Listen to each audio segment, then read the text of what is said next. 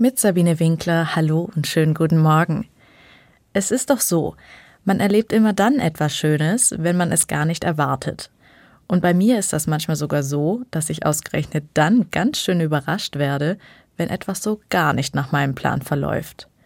Ich habe Feierabend gehabt, bin raus aus dem Bahnhof und wollte meinen Heimweg durch die Stadt einfach nur rasch hinter mich bringen. Die Fußgängerampel ist aber wie selbstverständlich rot und so muss ich warten. Wenigstens habe ich meine Kopfhörer dabei und kann Musik hören.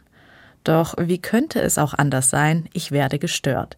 Jemand spricht mich von der Seite an. Und ich frage mich nur, ob die Person nicht sieht, dass ich Kopfhörer aufhabe und gerade abschalten möchte. Für mich sind Kopfhörer nämlich ein Zeichen, dass da jemand gerade was Spannendes hört oder einfach nicht reden möchte. Ich ziehe einen Ohrstöpsel raus. In welche Richtung es zum Marktplatz geht, will der Typ in meinem Alter wissen weil ich tatsächlich in dem Augenblick keine Lust auf eine lange Beschreibung habe, die Ampel grün wird und ich ohnehin in die Richtung laufe, sage ich ihm einfach nur mir folgen. Gesagt, getan.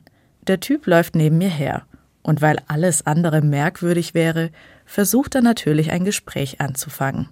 Ich lasse mich darauf ein. Er findet Esslingen sehr schön. Er fährt sehr gerne von Stuttgart rüber Heute trifft er sich sogar mit jemandem, um die schönen Fachwerkhäuser der Altstadt zu zeichnen. Erst jetzt bemerke ich, dass er entsprechend dafür ausgerüstet ist. Und wie wir so weiter über die schönen Seiten von Esslingen reden und welche Ecken uns besonders gut gefallen, finden wir sogar heraus, dass wir uns eigentlich kennen könnten.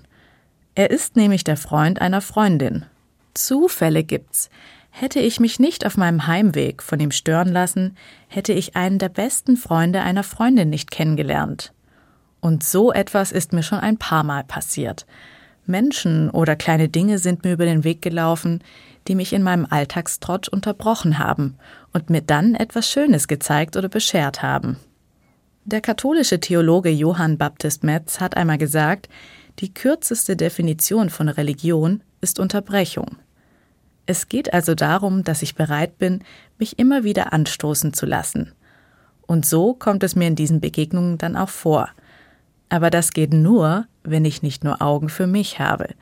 Deshalb versuche ich inzwischen aufmerksamer meine Wege zu gehen, weil wer weiß, wen oder was ich ansonsten verpasse.